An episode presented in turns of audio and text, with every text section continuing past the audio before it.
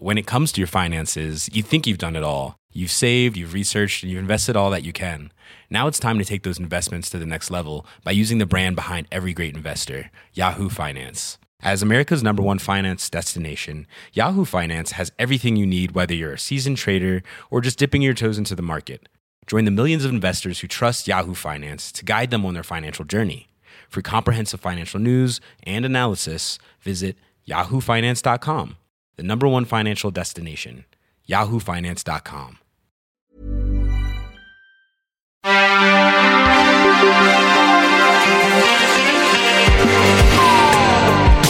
Bienvenue dans Next épisode, votre nouveau rendez-vous consacré aux séries télé, un podcast de séance radio, la web radio du cinéma. Ici, on débriefera comme d'hab, on analysera toujours, on s'écharpera, bah pas aujourd'hui apparemment, mais tout ceci dans le respect du produit ou pas, parce que je vais me charger d'être la méchante aujourd'hui, ça me fait plaisir. Des larmes, du sang, de la sueur et du drama, puisque ce nouveau numéro est consacré à Dame Shonda, fournisseuse officielle d'émotions fortes depuis 2005, et le lancement de sa série médico-sentimentale Grey's Anatomy qui revient sur TF1 pour encore une autre saison. L'occasion pour deux Shonda addicts de passer au crible Love de Dr. Rhymes, Marie Turcan et Renan Cros. Bonjour. Salut Ils sont en train de, je On est en train qui jamais. Ils sont donc en train de faire du clavier avec les doigts. Il y a pas de On ne jamais sur le générique, c'était Bref, avant leur déclaration d'amour que je m'engage à tempérer, l'info du jour. Et une troisième saison pour le revival de cette série.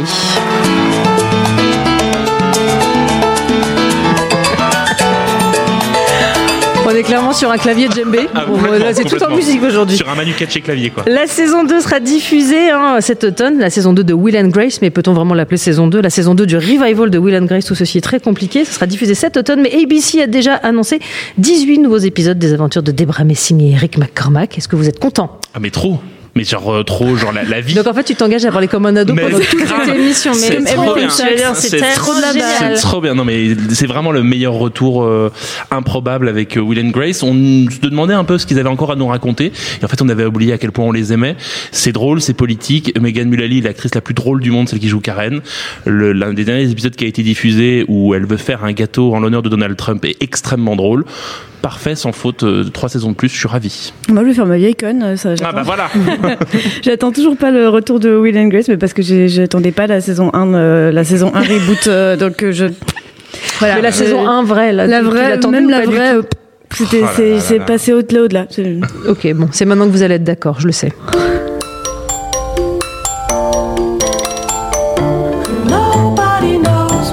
Émission sponsorisée par Bon Tant Pis, de toute évidence, hein, tout un retour de Grey's Anatomy pour la 14e Onzième saison année. déjà, ça nous fait pas... Bah, Marie était pas née. ça Ça nous rajeunit pas tout Ouais, ça. hein. ça. Pas. Alors cette saison, est-ce que vous l'attendez ou pas? Est-ce que vous avez décroché à un moment? Je, je précise que, sauf erreur de ma part, hein, vous êtes tous les deux très fans des productions de Shonda Rhimes. Extrêmement. euh, Oui, en tout cas, euh, curieux. Escroc. Moi, plus, euh, plus de Grey's Anatomy que les, les, les autres. J'ai euh, une Mm. petite passion, comme euh, je suis née quand même en 2005, en même temps que la sortie de la série. Donc c'est vrai que ça m'a, j'ai grandi avec. euh, et, euh, Bah, et- t'as appris et à être une femme avec Grey's Anatomy. J'ai, tout appris. hein. J'ai aussi appris à opérer. J'ai Ouais. appris à, à fou. amène Mettre tout de un suite un plateau de C'est ça. thoracotomie, on n'en parle Ah plus. oui, quoi. NFS chimie. NFS chimio. euh, le- Gaz du sang. C'était dans l'urgence surtout, en fait. Et ben justement, moi, c'est, IRM. c'est, c'est ce souvenir-là que j'ai de Grey's Anatomy qui était un peu le contre-urgence. C'est-à-dire qu'il y avait Urgence qui était un peu la série euh, un peu flippante, un peu badass, un peu vénère, et Grey's Anatomy c'était la série pour les filles. Alors forcément, moi, j'ai regardé la série pour les filles, Extrêmement évidemment, extrêmement genrée. Mais t'as vu, je me dégenre. T'as Ça- vu, ça je a me genre et je me dérange, je me dégenre, c'est fou. En fait, ce qui me fascine avec Grey's Anatomy, c'est que ça a beau continuer. Je pense que on- moi, je, je regarde plus Grey's Anatomy, mais je trouve qu'elle a eu un coup d'avance sur la société et sur la vie. C'est que c'est une série qui a pronostiqué euh, Fifty Shades of Grey. C'est-à-dire la série qui a raconté avant l'heure qu'on pouvait facilement tomber amoureux de son boss, le fameux docteur Mamour, et que c'était pas forcément une bonne chose, et qu'une relation toxique, bah, peut-être qu'on allait au Et bout. t'avais vraiment besoin d'une série pour ça, en fait. Bah oui, tu sais, moi je suis un peu simple. Euh, il y a voilà. un autre truc qui s'appelle Le Monde du Travail. Et Ah oui, c'est vrai. Mais euh, non, je- non, mais hein, c'est intéressant c'est comme elle, elle, a, elle a fabriqué cette espèce de, de, de fantasme, le fameux docteur Mamour, hein, qui n'y est plus de- depuis longtemps d'ailleurs. Oh là là, Oui, qui est mort, peut Bah. Oui, c'est vrai qu'il est mort. Ah bah, attends, ah, moi j'ai dit qu'il est, mort, sans déconner. Bah, C'était il y a quelques saisons maintenant. Oui, mais c'est- justement, voilà. je- je- moi, je m'en suis un peu arrêté là, c'est-à-dire cette espèce de relation toxique, oh là là, je suis assez mon boss, mais je suis amoureuse de lui. 50 nuances de gré avant l'heure. Mmh. Pour moi, ça n'avait d'intérêt que de ça, qui était un peu de, de, de titiller euh, l'érotisme euh, au travail. Le reste, euh, c'était quand même pas grand-chose. Tu te trompes, Renan. Tu C'est te trompes sur toute la ligne. Déjà parce que le docteur Mamour et, et Meredith Grey formaient le couple le plus parfait à partir de 3-4 saisons.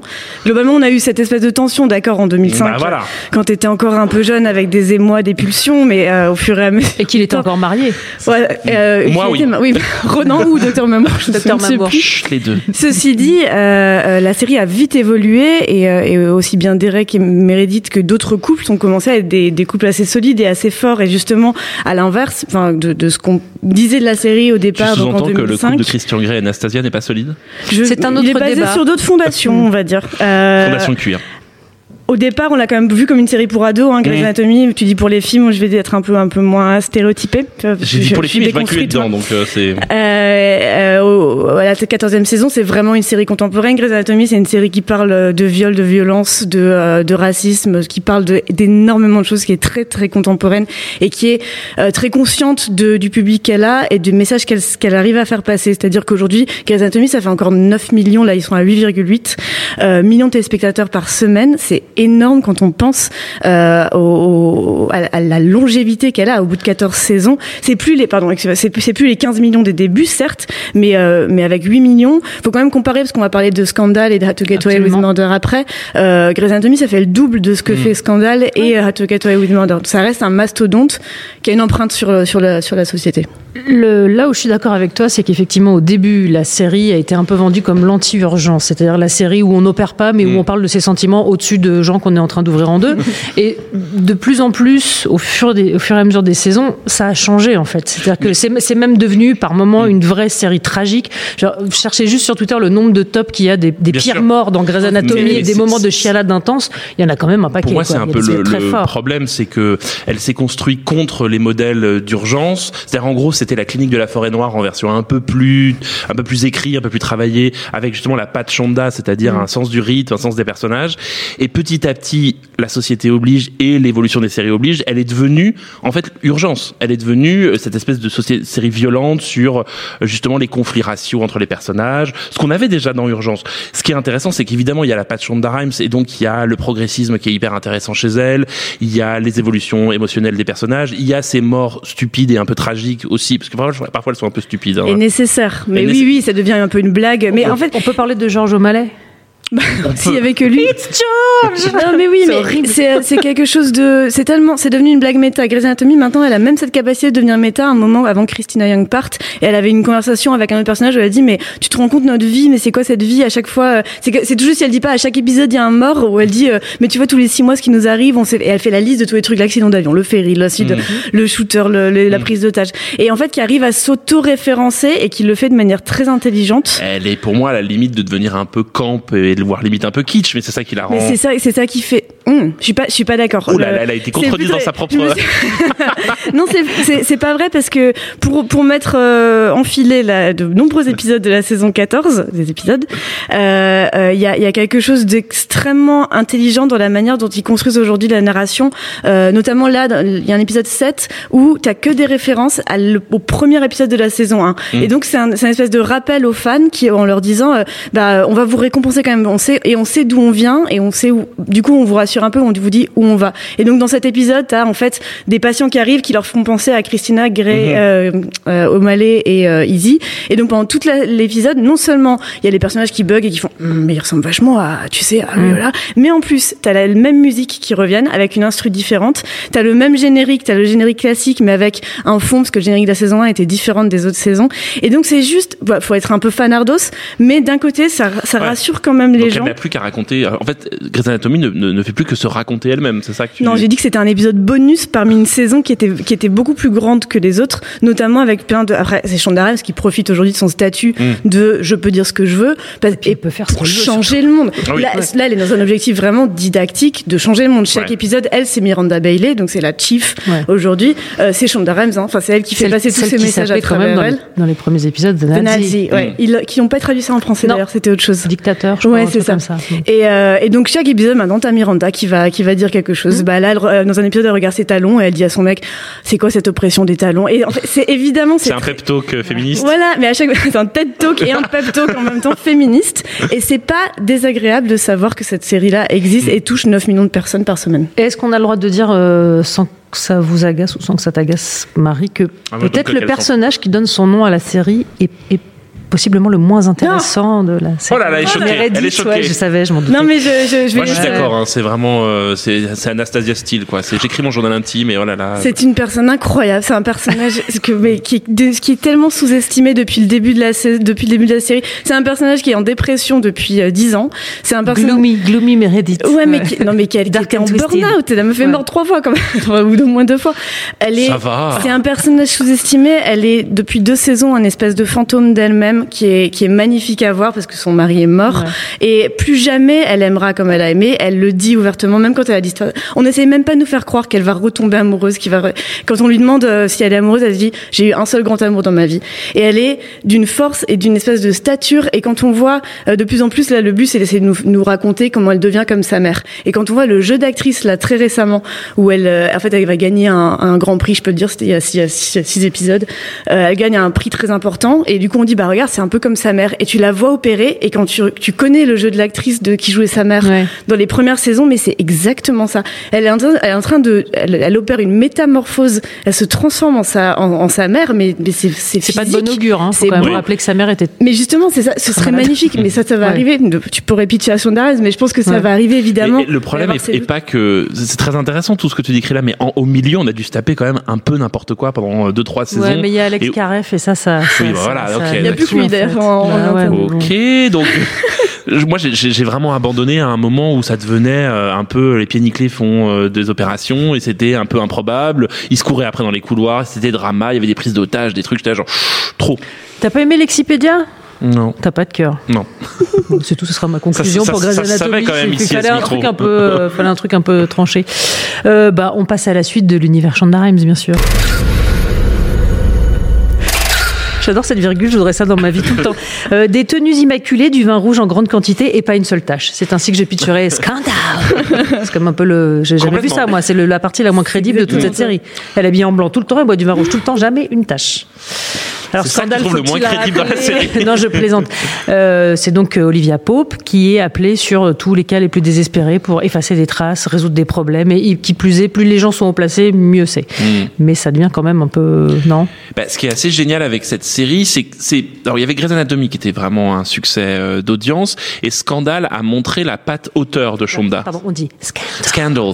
Euh, Scandal. Faut le faire un peu en. Ça, ça je ne me caresserai pas à l'antenne. Donc le, le Shonda Rhimes en fait a, a marqué sa patte hauteur avec cette série parce qu'elle est c'est tellement n'importe quoi, c'est tellement surécrit, Ah ouais. c'est tellement là ouvertement camp, c'est-à-dire euh, c'est artificiel, les personnages en jouent, elle- on, le dit une bonne fois pour toutes, Kerry Washington Et est la pire actrice du de- monde. de- de voilà. Mais en fait, je crois que c'est pour ça qu'on regarde Scandale, c'est-à-dire qu'il y a un côté telenovelas chic.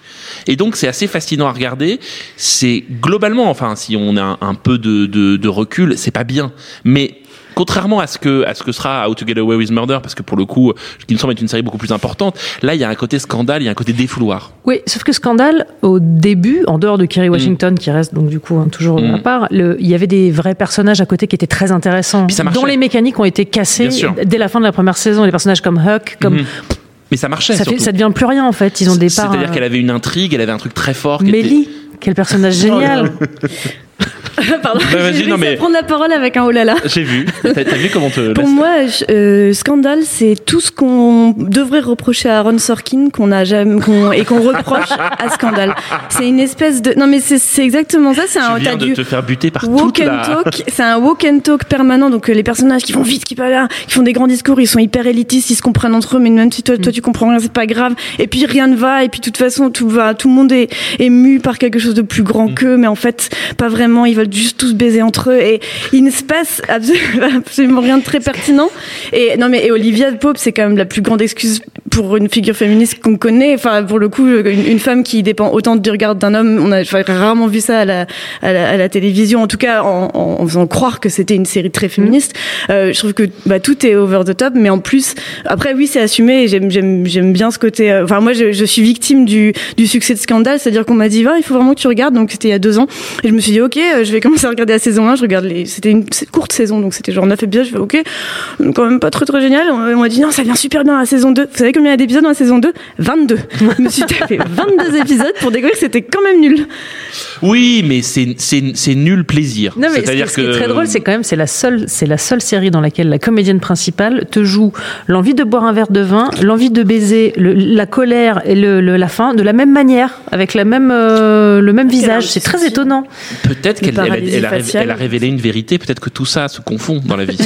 C'est très étrange. Mais ce qui est hein. marrant, par contre, c'est que les gens se, enfin, ils ont conscience qu'Olivia Pope boit toujours du vin et du coup, il y a eu un crossover, c'est-à-dire un épisode euh, qui mélange Mm. deux séries entre How to Get Away with Murder et Scandal. Très intéressant Et tu vois ce la crossover. promo de ce truc et la promo c'est le saut de la justice qui se croise à- qui croise un verre, verre de, de vin, vin, et qui explose absolument. comme ça. Et du coup c'est trop drôle parce que tu genre c'est admis qu'en fait cette série c'est vraiment une blague, que c'est juste une blague autour du vin, tu bois du vin quoi. Non mais de boire du vin et s'habiller en blanc, ça devient aussi un running puisqu'il y a la mère d'Olivia dans la dernière saison qui dit mais est-ce que je peux pas moi avoir les mêmes manteaux blancs que toi? Mais Non mais sérieux, même sa mère lui demande en fait. C'est quand même un gros gros souci quoi. C'est vous dire à quel point c'est une série passionnante puisqu'on est à parler de manteau et de bo- verre de Mais vin. non, mais il y a, moi, Non, mais y a, y a des personnages que je sauve quand même. hein. Cyrus Bean est un, est un personnage absolument génial, moi, je trouve. Oui, mais le problème c'est que tout ça c'est construit autour d'un vide en fait. C'est-à-dire qu'elle n'a plus rien à raconter depuis très longtemps cette série.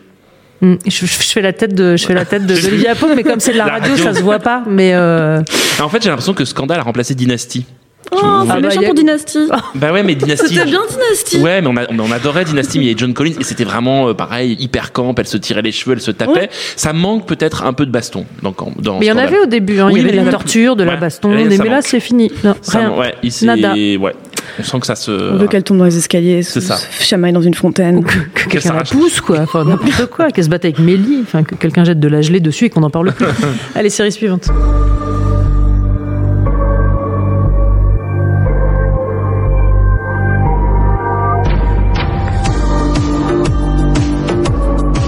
Rappelle que cette émission est donc sponsorisée par les instruments imaginaires. Et bon, tant pis, How to Get Away with Murder. Alors, je sais que c'est ta passion. Orgasme. Or- Orgasme sériephile. Mais vraiment, c'est un truc. Je, je ne suis plus étanche devant House Tu of dis ça Cards parce que with tout le monde Murder. est nu dans cette série. Déjà, c'est un bon point. Énormément de nudité, c'est vrai. Énormément de nudité, beaucoup. Moi, je crois qu'un des moments les plus dingues que j'ai eu dans cette série, c'est le montage parallèle entre le- les coïts des différents personnages et une autopsie.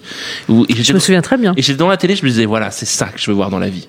La dernière fois, je disais que c'était Nathalie Baye qui mettait des kicks. Moi, à la télévision, je veux voir ça. Il y a un mauvais goût absolu de la série, mais surtout un génie d'écriture. Ce n'est pas écrit par Shonda Rhimes, c'est produit par Shonda Rhimes.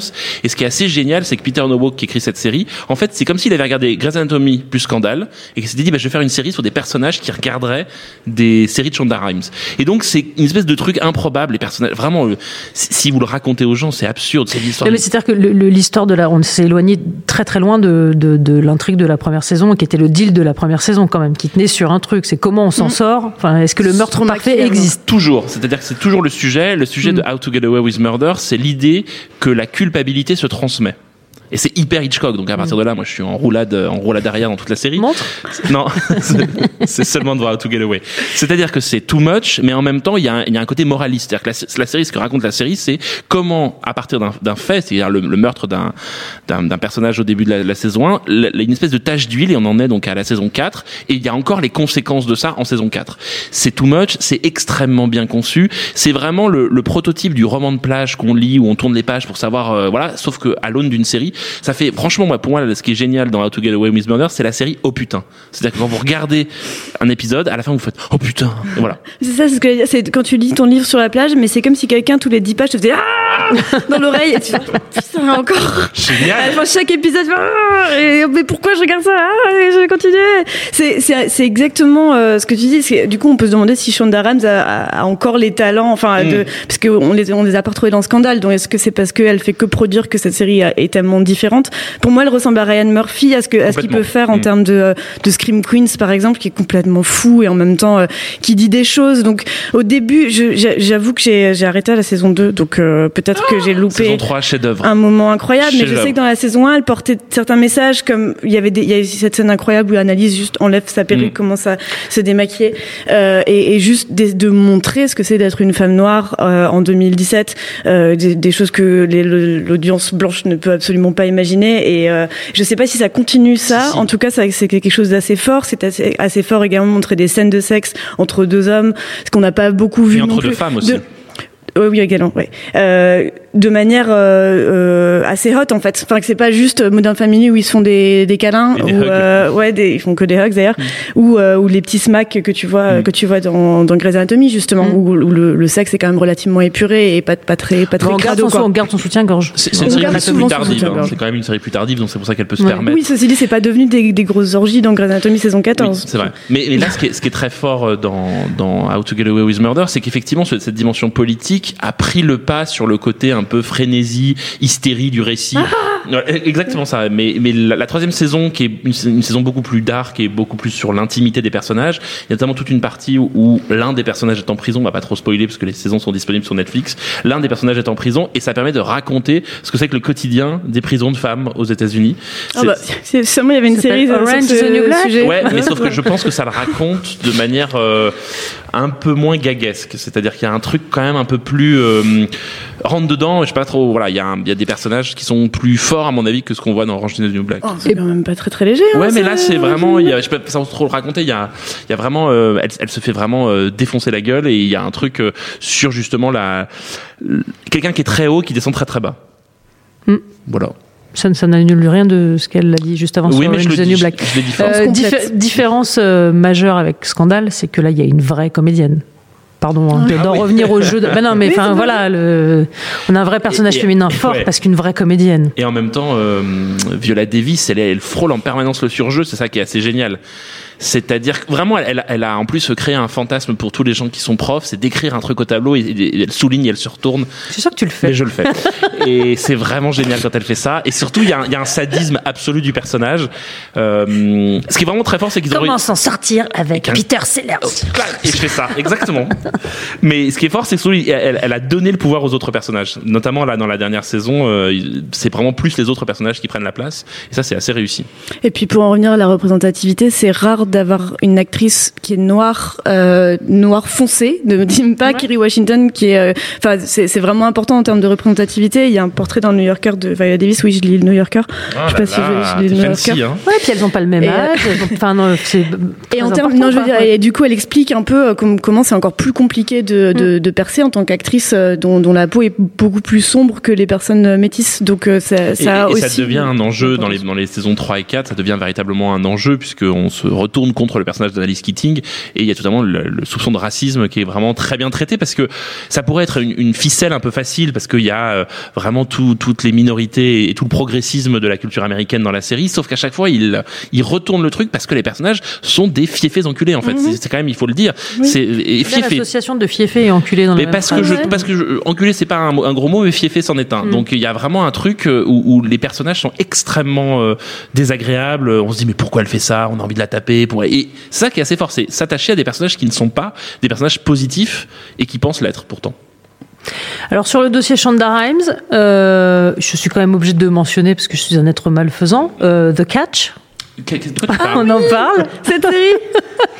Oh. Peter Krause, drôle. Enos. Ah non, c'est même pas drôle. C'est ah ouais très bizarre, c'est très léché, très c'est- raté, Ils- très. Ils ont voulu faire la main au collet euh, d'Hitchcock parce qu'il y a quand même l'ombre d'Hitchcock qui plane Oui. beaucoup sur Shonda Rhimes et puis ils se sont retrouvés avec euh, je sais pas avec un, un téléachat enfin c'est vraiment C'est très étrange. J'étais persuadée que c'était une comédie, hein, un espèce de 28 minutes. euh, Non. Non, non, ils voulaient Non. faire un- une sorte de comédie pop, enfin bah, de, de bah film ouais. d'espionnage pop, un peu rigolo. C'est vraiment c'est qu'à la même époque, il y avait une autre série américaine qui racontait le même sujet. Le nom va, va jamais me revenir sur un type qui découvrait que sa copine en fait euh, était une arnaqueuse. Et Eh ben, il y a Imposters eh qui ben, fait ça. Imposters, voilà, c'est ça, En ce merci. moment. On se complète.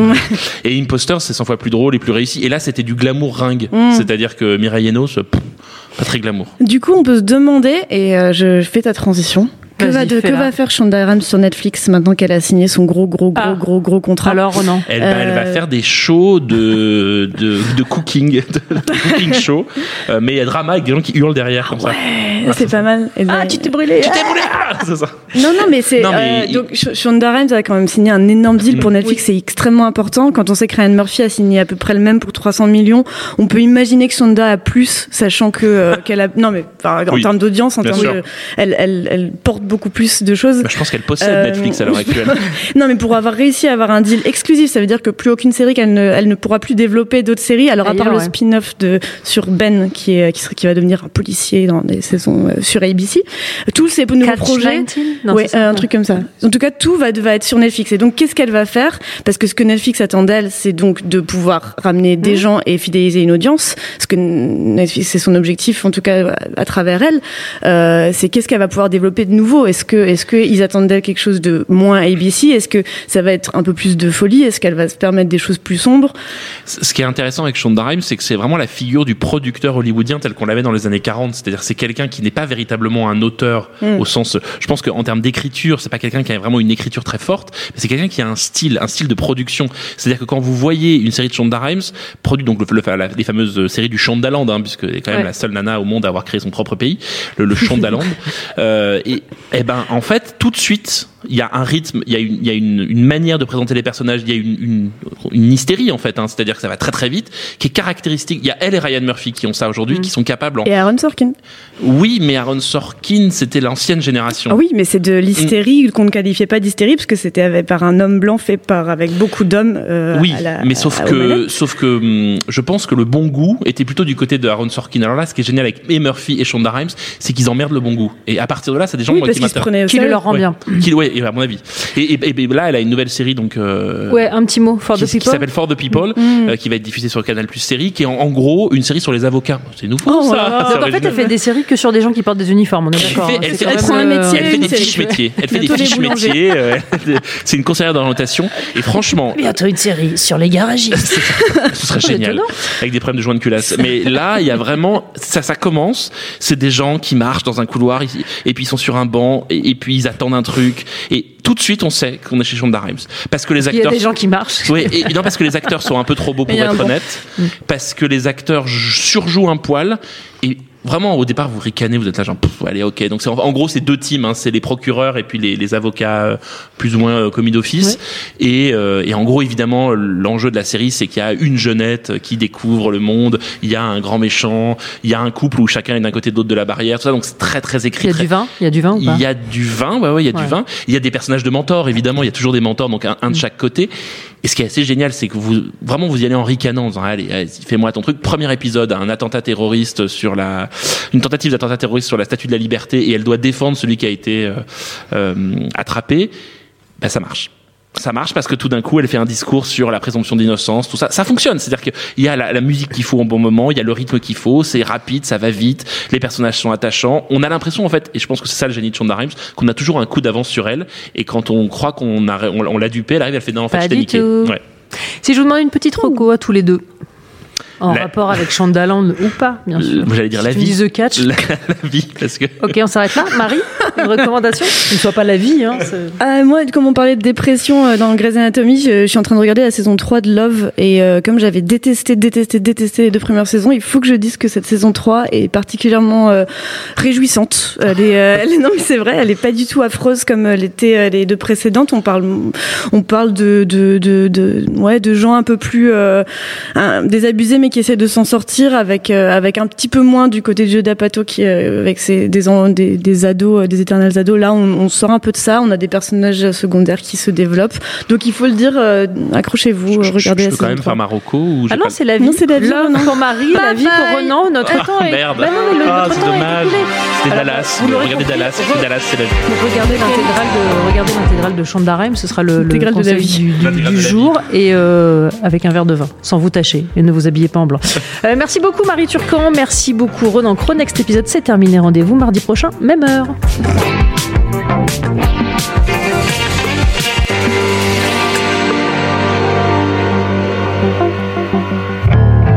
Le mercredi, c'est un fauteuil pour deux sur Séance Radio.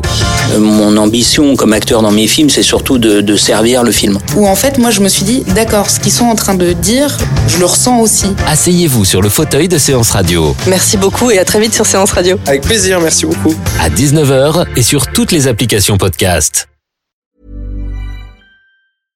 When it comes to your finances, you think you've done it all. You've saved, you've researched, and you've invested all that you can. Now it's time to take those investments to the next level by using the brand behind every great investor, Yahoo Finance. As America's number one finance destination, Yahoo Finance has everything you need, whether you're a seasoned trader or just dipping your toes into the market. Join the millions of investors who trust Yahoo Finance to guide them on their financial journey. For comprehensive financial news and analysis, visit yahoofinance.com, the number one financial destination, yahoofinance.com.